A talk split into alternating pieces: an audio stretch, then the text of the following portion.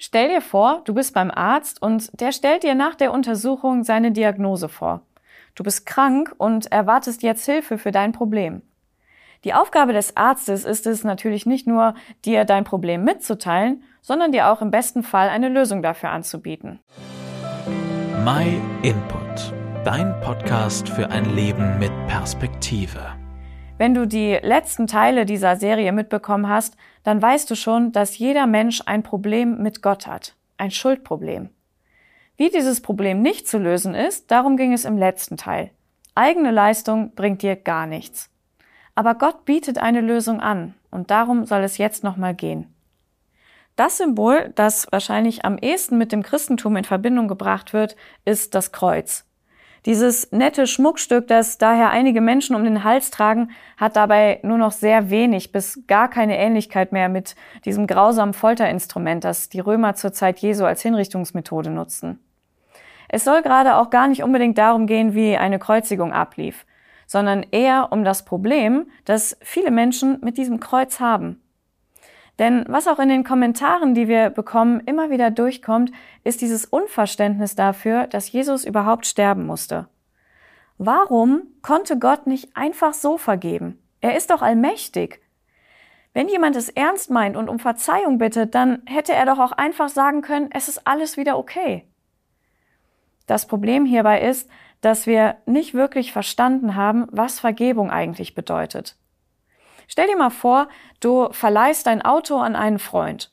Er ist zwar sehr gewissenhaft, aber durch einen dummen Zwischenfall fährt er dir eine hässliche Macke ins Auto. Er bittet dich um Entschuldigung und du bist auch sehr nachsichtig mit ihm, aber das ändert nichts daran, dass ein Schaden entstanden ist, den irgendjemand bezahlen muss. Einfach nur darüber zu reden, bringt gar nichts. Entweder er oder du musst Geld in die Hand nehmen und für diesen Schaden aufkommen. Wenn man jetzt dieses Beispiel mal überträgt, dann bedeutet Vergebung, dass jemand anderes für den Schaden aufkommt, den ich verursacht habe. Erst dann ist er behoben. Schuld kann nicht durch irgendeine Leistung wieder gut gemacht werden. Sie muss bezahlt werden. Und genau das hat Jesus Christus am Kreuz gemacht. Er, der selbst Gott ist, hat für die Schuld der Menschen mit seinem eigenen Leben bezahlt. Ich weiß, dass an dieser Stelle oft der Einwand kommt, wie kann ein Gott der Liebe so etwas zulassen? Das ist ja eher ein grausamer Gott. Das Problem ist aber ein ganz anderes. Wenn wir dieses Kreuz wegnehmen, dann haben wir keinen Gott der Liebe mehr. In der Bibel, da steht, aber Gott hat seine Liebe zu uns dadurch bewiesen, dass Christus für uns starb, als wir noch Sünder waren. Gott ist wirklich die Liebe in Person und deshalb war er sogar bereit, sich selbst in Jesus Christus zu opfern. Anders wäre Vergebung nicht möglich gewesen. Er musste sterben, weil es keine andere Möglichkeit gab. Und er wollte sterben, weil er uns liebt und uns von unserer Schuld befreien wollte. Warum also an Gott glauben?